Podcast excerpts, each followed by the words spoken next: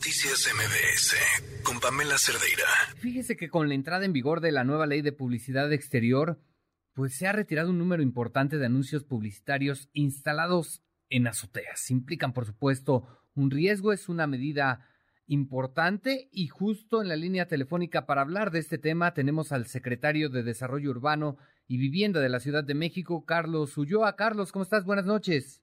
Hola, muy buenas noches. Buenas noches a ti, auditorio. Oye, Carlos, pues se han retirado ya varios anuncios considerados irregulares. Un avance importante y el que se tiene en la Ciudad de México, ¿no? Así es, mira, es un trabajo este, que hemos hecho en conjunto. Te quiero decir que, pues, como bien lo dijiste al principio, es dar cumplimiento a esta nueva ley que se aprobó en el Congreso a partir del día 6 de junio de este año. Y pues el padrón que teníamos, básicamente estamos trabajando en los espectaculares de azotea. Esos eh, espectaculares pues representan un riesgo, representan una contaminación visual.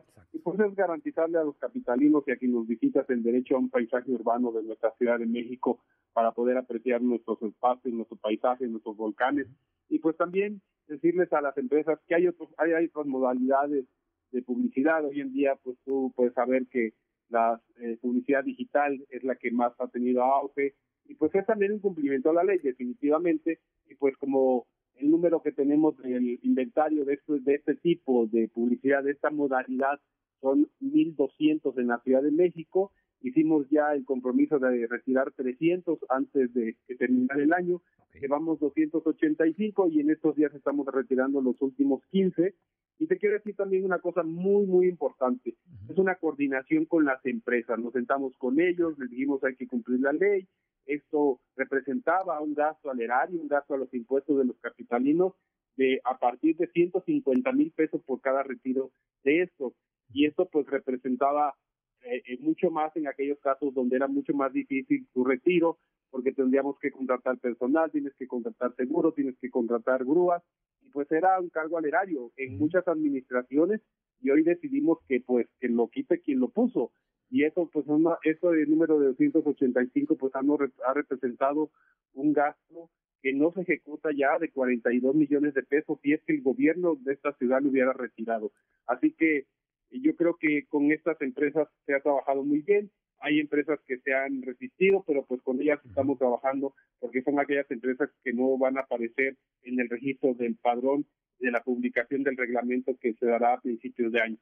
Carlos, eh, parece la pregunta, parece ociosa, pero al final la realidad es que estamos tan acostumbrados, tan mal acostumbrados a la contaminación visual y al riesgo que implican estos anuncios que no está de más recordar precisamente los beneficios de esta medida, reiterarlo, ¿no? Para los ciudadanos que dicen, bueno, pues esto a mí, ¿en qué me beneficia?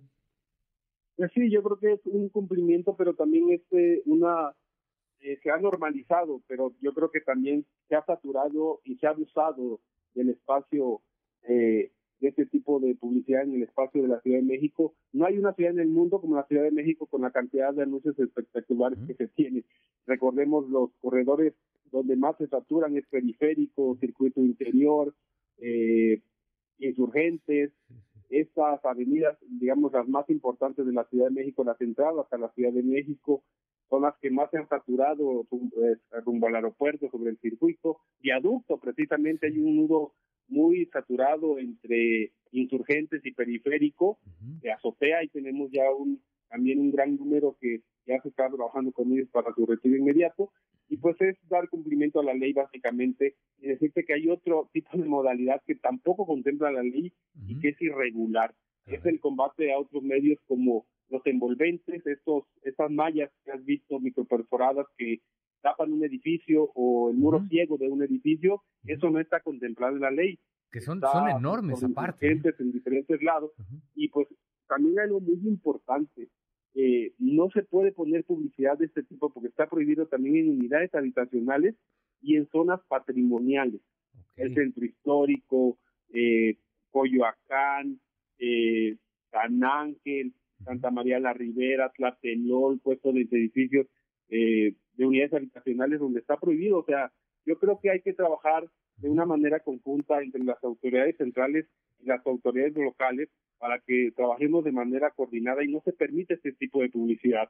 Yo creo también una, una cosa muy, muy importante, hemos estado reuniéndonos con las marcas que se anuncian, con los inmuebles, se les ha visitado, se les ha informado que la publicidad que se exhibe en su inmueble está prohibido, se ha platicado con las empresas, pero con las marcas también es muy importante. Nos hemos reunido con la industria automotriz, con las este, marcas de bebida, con marcas de ropa deportiva, todas que tienen eh, tiendas departamentales que lanzan una campaña de publicidad y pues ellos lo han retirado. Pero decirles que visiten la página, que contraten empresas que realmente estén registradas y que tengan los permisos correspondientes para exhibir su publicidad.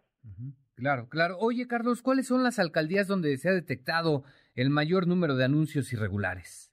Mira, de este número de anuncios irregulares no hablando de los de azotea, que ya, como ya dijimos, hay 1.200 en la Ciudad de México, de los cuales se han retirado ya 285, y el, y el compromiso es que lleguemos a 300 el día 31 de diciembre, y antes de que cumplan ley, un año, perdón, la ley de publicidad exterior publicada el 6 de junio, tienen que ser retirados los 1.200.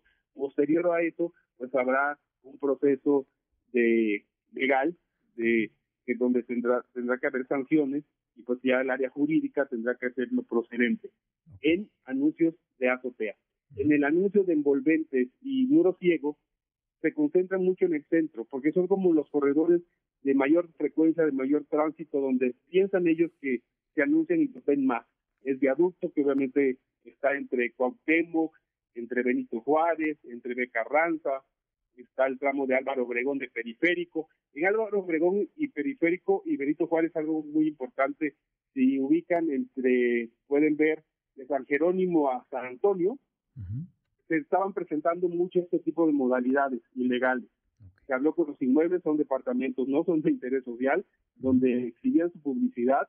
Se habló con las administraciones, se les hizo un aviso de que fueran retirados, se retiraron. Hay unos que permanecen ahí, están amparados, metieron un juicio, yo creo que pues no habrá eh, sustento jurídico para que ellos puedan permanecer. Sin embargo, se ha retuiteado a las marcas informándoles que donde se están anunciando es ilegal y que en la Ciudad de México hay una ley que se ha publicado este año donde este tipo de modalidades está prohibido. Y básicamente son estas delegaciones donde más se concentra este tipo de publicidad ilegal de envolventes y muros ciegos. Y Miguel Hidalgo también, que es el tramo, digamos, que va sobre el circuito hacia el aeropuerto y eh, de Carranza, como ya lo comenté. Muy bien, pues daremos seguimiento, por supuesto, a este tema. Carlos Ulloa, te agradezco mucho, que pases buena noche. Al contrario, buenas noches por tu y decirle a la ciudadanía, a la ciudad que estamos trabajando por el derecho al paisaje urbano de nuestra gran ciudad de México. Perfecto, estaremos pendientes. Noticias MBS